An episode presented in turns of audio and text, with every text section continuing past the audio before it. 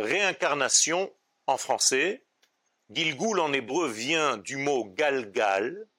Autrement dit, il s'agit là d'une roue qui tourne et qui amène des extraits d'âme qui n'ont pas encore été corrigés par rapport à l'être que nous sommes. Et donc, étant donné que la neshama est très complexe, elle peut venir dans plusieurs corps et chaque fois terminer un autre degré.